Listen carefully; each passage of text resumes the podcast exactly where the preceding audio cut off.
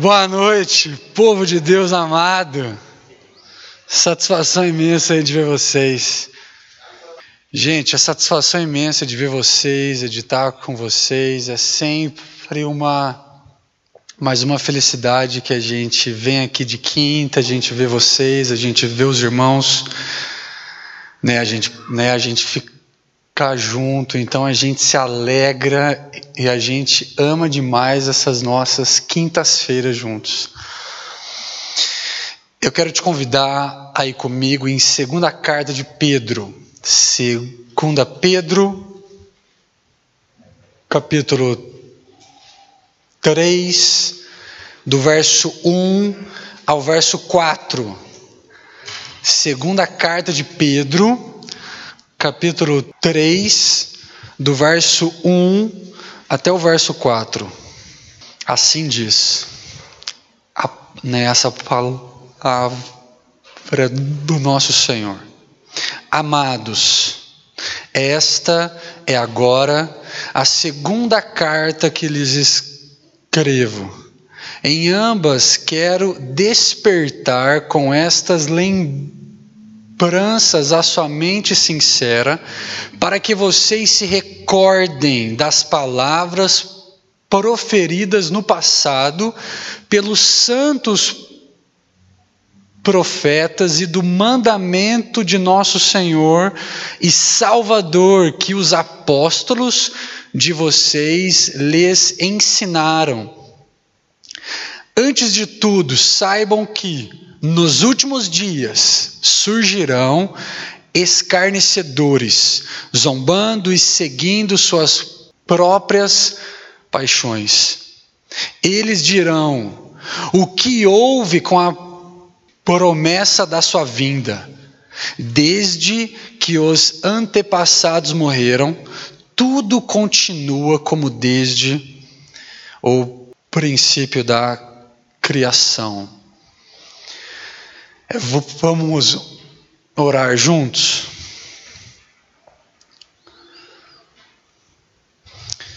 Ó Senhor, Pai, a gente se achega, Pai, ao Senhor confiando e crendo no nosso mediador, no, Pai, é no nosso substituto, que é o Teu Filho Jesus. Somente nele há esperança. Senhor, é nos ajude a olhar esse texto, essa passagem, e nos ajude a nos lembrarmos é da doce lembrança a vinda é o seu filho nos ajude, Pai, a saber que o Senhor,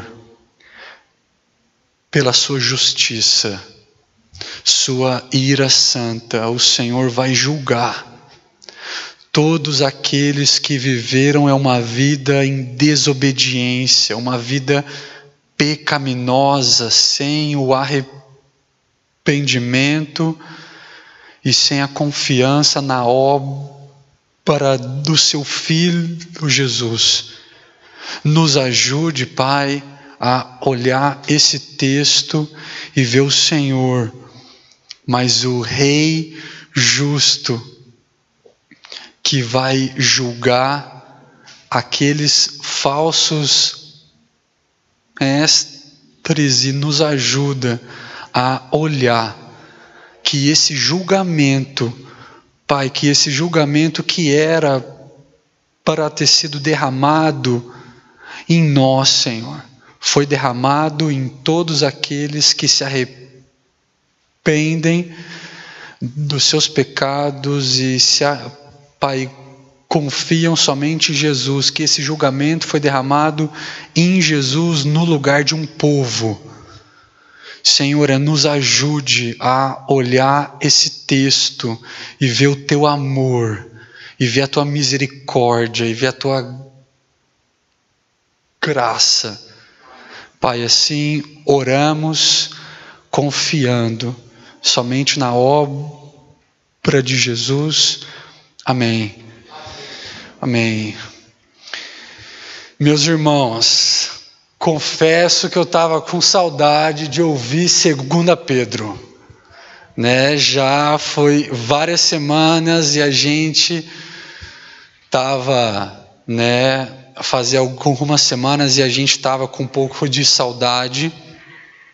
Então eu quero é, recapitular de forma curta né, aquilo que a gente ouviu.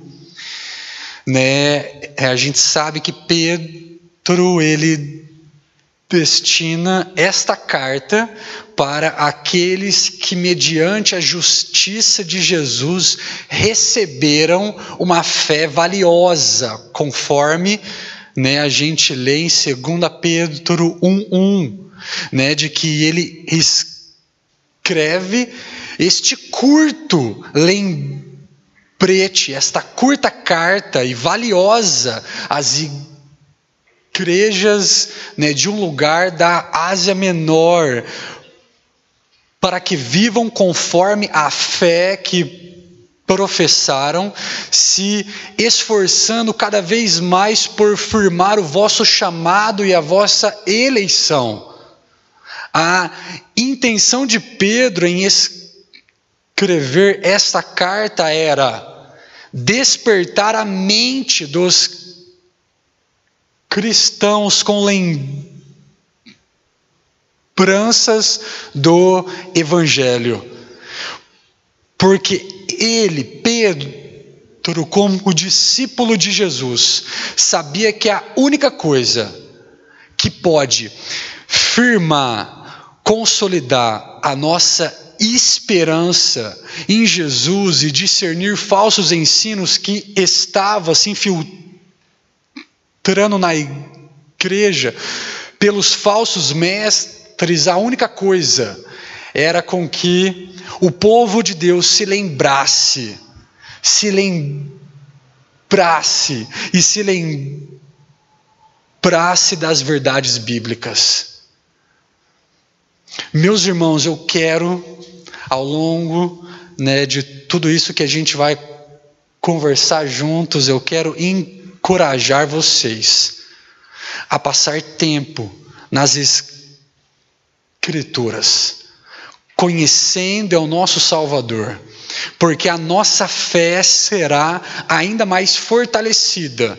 Nós estaremos mais sensíveis ao pecado quando passamos tempo meditando nas verdades da Escritura Sagrada. Pedro faz exatamente isso nesta carta, encorajando o povo de Deus a se lembrar das verdades bíblicas. Olhem só, é o capítulo 1, verso 12. Olha só.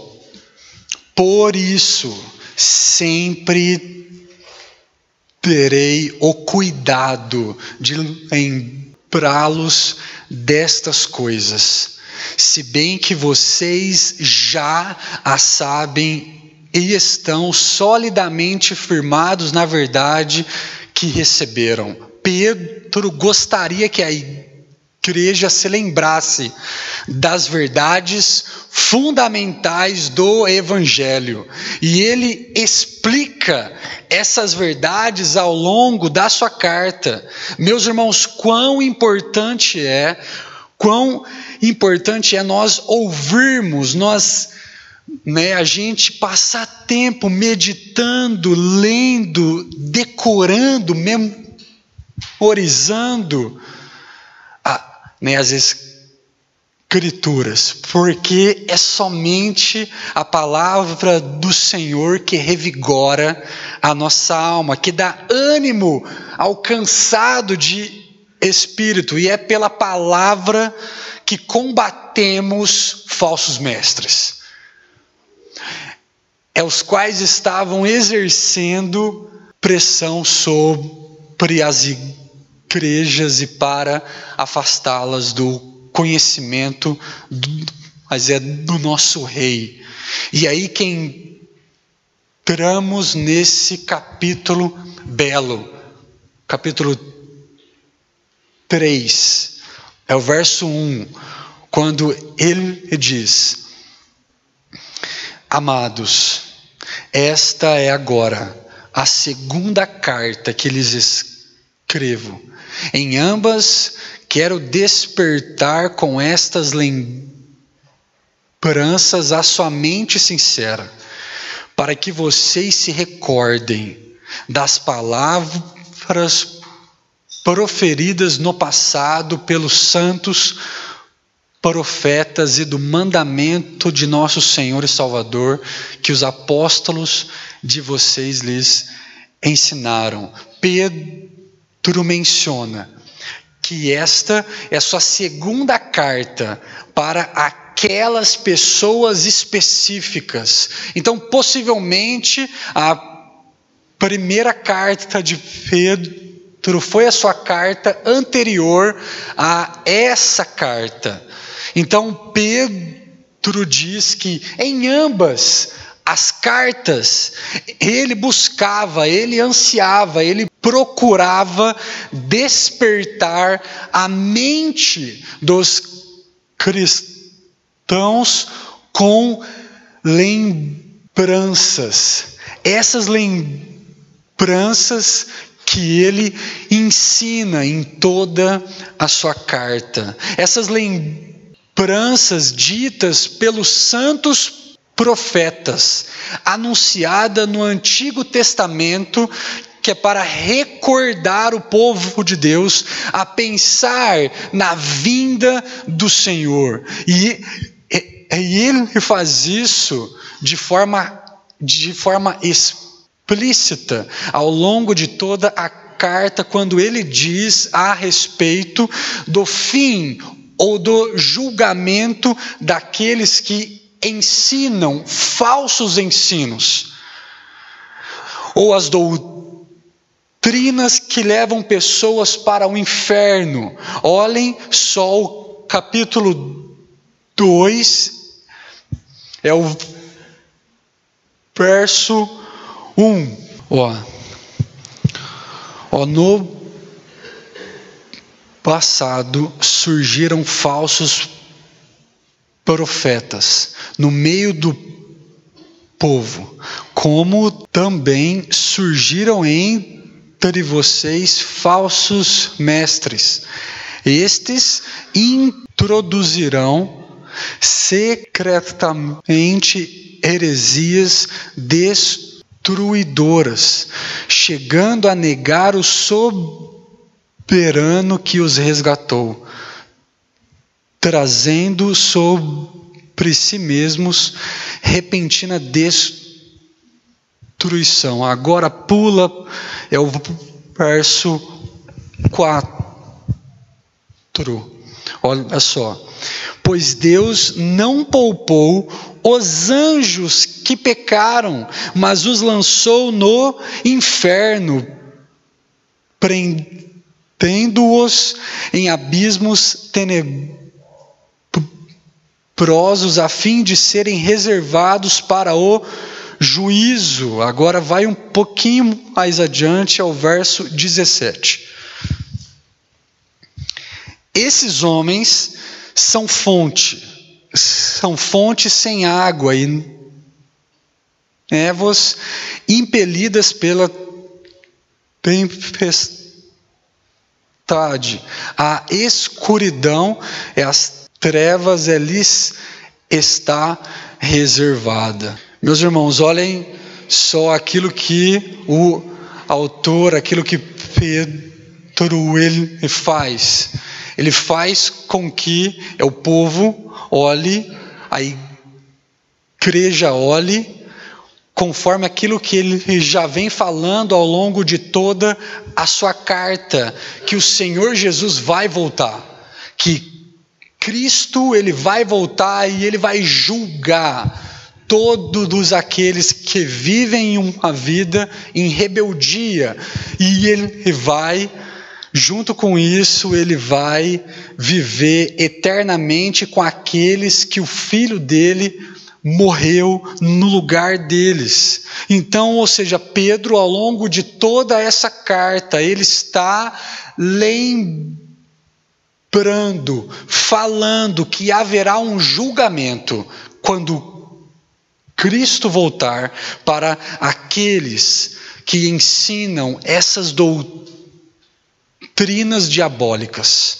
Então, quando Pedro cita o mandamento do Senhor Jesus no capítulo 3, verso 2, ele está dizendo que o próprio Jesus disse a respeito de sua segunda vinda. Eu quero te convidar aí comigo lá na carta de 1 Tessalonicenses, capítulo 4, e a gente vai ler do verso 16 ao verso, de, ao verso 17. Pois, dada a ordem, com a voz do arcanjo e o ressoar da é a de Deus, o próprio Senhor descerá dos céus, e os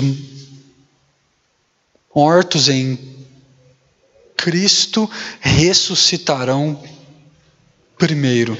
Depois nós, os que estivermos vivos, seremos arrebatados com eles nas nuvens para o encontro com o Senhor nos ares, e assim estaremos com o Senhor para sempre. Meus irmãos, a volta do Senhor é algo que a gente espera, é algo que todo crente que o Senhor comprou anseia, e aqui é o que está em jogo. Pedro está falando daquilo que os profetas falaram no Antigo Testamento e aquilo que o Senhor Jesus falou na nova aliança. E a promessa dele é fiel de que ele vai voltar. Por isso, por causa disso, Pedro coloca no verso 3 que viria nos últimos dias escarnecedores, falsos mestres, é dizendo mentiras para as ovelhas do Senhor. Se Cristo realmente viria, olhem o verso 3 e o verso 4. Antes de tudo, saibam que nos últimos dias surgir, surgirão escarnecedores, zombando e seguindo suas próprias paixões. Eles dirão: é o que houve com a promessa da sua vinda Desde que os antepassados morreram, tudo continua como desde o princípio da criação. meus irmãos, é os zombadores, é os escarnecedores.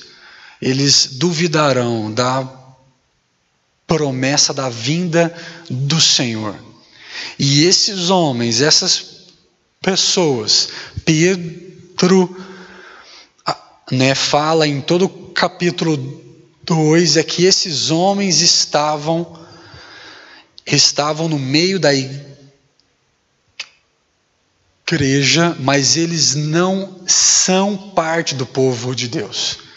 Eles não são é os filhos do Senhor né, é os escarnecedores, esses homens, né, eles duvidarão dessa promessa que foi dita pelos profetas e pelo Senhor Jesus. E eles não somente eles não somente é, duvidam disso, mas eles zombam disso, argumentando é uma vez que tudo continua desde a criação. Mas nós sabemos que nós servimos um Deus que intervém, né? Olhamos todo o Antigo Testamento, olhamos o dilúvio, né? O povo de Israel, Deus punindo, julgando com sua justiça. Mas é junto com isso, né? Nós olhamos para é o Senhor, é o Senhor Jesus aquele que interveio, aquele que nos mediou, aquele que viveu em nosso lugar, aquele que se encarnou, aquele que obedeceu ao Pai no nosso lugar, aquele que carregou os nossos pecados, aquele que foi derramado o ódio de Deus, a ira de Deus Cristo, aquele que nunca pecou, aquele que nunca pensou em nenhum pecado, foi Ele que obedeceu no nosso lugar. Foi, foi Ele que naquele dia, né, se o Senhor nos perguntasse, Douglas, Andrew, por que, que eu tenho que permitir que vocês passem comigo a eternidade toda, a nossa única resposta deve ser: Pai, em mim não há nada de bom. Se eu posso ir e morar com o Senhor eternamente, é por causa dos méritos do teu filho Jesus, aquele que me representa diante do Senhor aquele que carregou os meus pecados, aquele que a justiça perfeita dele foi imputada a mim pela fé nele.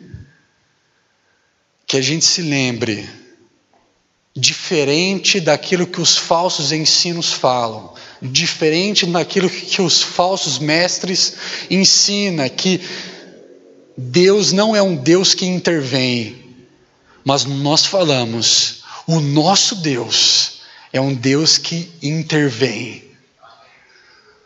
Que a nossa confiança, que a nossa segurança esteja somente naquele que nos comprou com o seu sangue. Amém? Eu convido vocês a orar.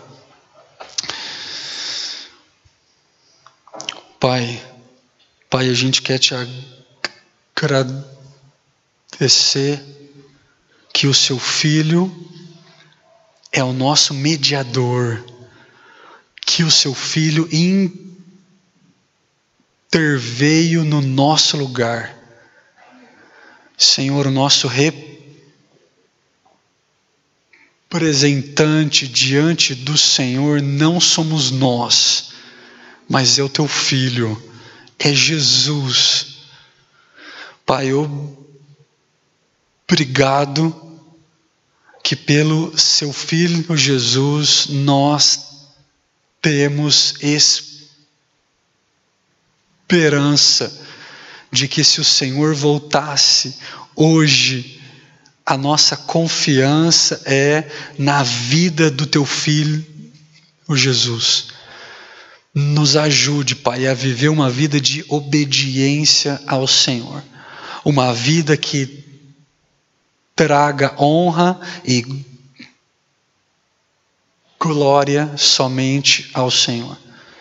Pai, assim oramos juntos, em nome do Teu Filho, Jesus.